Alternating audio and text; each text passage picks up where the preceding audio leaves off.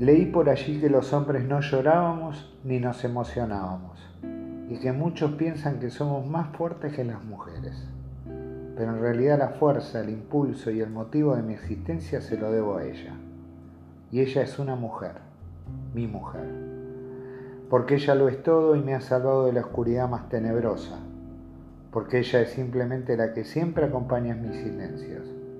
Porque ella siempre está cuando menos espero su presencia porque ella me ama a pesar de mis broncas, mis dolores, mis dudas y mis decepciones. Porque ella es simplemente una mujer dispuesta a quererme, aunque muchas veces hiera sus más profundos sentimientos. Porque ella no es perfecta, me regaña, me pelea y a veces me enojan algunas de sus actitudes. Pero es ella a quien yo amo y amaré para toda la eternidad. Y cuando estoy escribiendo esto, adivinen qué me está pasando. Estoy llorando emocionado.